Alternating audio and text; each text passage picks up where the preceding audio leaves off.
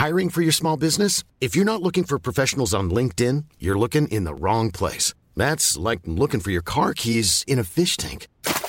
LinkedIn helps you hire professionals you can't find anywhere else, even those who aren't actively searching for a new job but might be open to the perfect role. In a given month, over 70% of LinkedIn users don't even visit other leading job sites. So start looking in the right place. With LinkedIn, you can hire professionals like a professional. Post your free job on linkedin.com slash people today.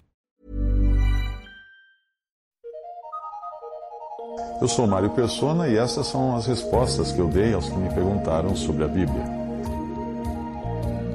Sua dúvida está em Hebreus capítulo 7, numa passagem que aparentemente estaria, estaria ensinando que nós devemos dar o dízimo. A passagem de Hebreus 7, de 1 a 10, costuma ser usada por, por muitos como prova de que o cristão deve dar o dízimo. Ao ler Gênesis 14, de 8 a 24, e Hebreus 7, de 1 a 10, é preciso perguntar nessas passagens: quem deu o dízimo? De onde veio o dízimo? E a quem o dízimo foi entregue? Vamos ver as respostas.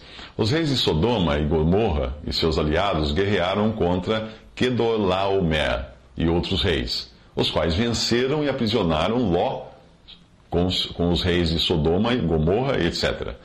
Abrão recebeu a notícia da prisão do, do seu sobrinho e também desses outros reis. E ele juntou seus servos e foi lutar contra Kedorlaomer, que aprisionou, que tinha aprisionado seu sobrinho, e a, ele acabou vencendo o inimigo e libertando seu sobrinho. Na volta, Abrão encontrou-se com o agradecido rei de Sodoma, que queria dar-lhe tudo o que era seu e havia sido recuperado na, na batalha. Abrão encontrou-se também com Melquisedeque, rei de Salém e sacerdote do Deus Altíssimo, o qual deu pão e vinho a Abrão e o abençoou. Em troca, Abrão pegou dos bens do rei de Sodoma, que havia recuperado, e deu 10% deles a Melquisedeque. Repare que Abrão não deu do que era seu, mas do que era do rei de Sodoma. O rei de Sodoma ofereceu que Abrão ficasse então com os 90% do, dos bens que restaram, mas este recusou-se a aceitar até mesmo a correia de uma sandália. Portanto, nada do que Abrão deu a Melquisedeque era realmente seu. Quem pagou o dízimo? Abrão. De onde veio o dízimo? Dos bens do rei de Sodoma. A quem o dízimo foi pago? A Melquisedeque. Se alguém quiser obrigá-lo a dar o dízimo, com base na passagem de Hebreus 7, de 1 a 10, você terá de fazê-lo entregando algo que não é seu.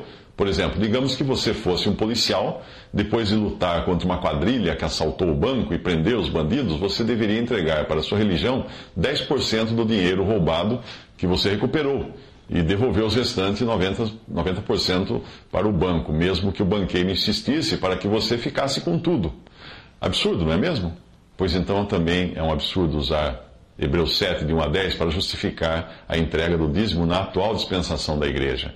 A passagem, obviamente, não tem seu foco no dízimo, mas o contexto está todo mostrando que o sacerdócio de Melquisedeque, que era um tipo de Cristo, é superior ao sacerdócio de Arão, a própria carta aos Hebreus é toda escrita para mostrar aos judeus convertidos a Cristo que eles deviam deixar de lado todas as práticas do judaísmo, pois estas nada tinham a ver com o cristianismo.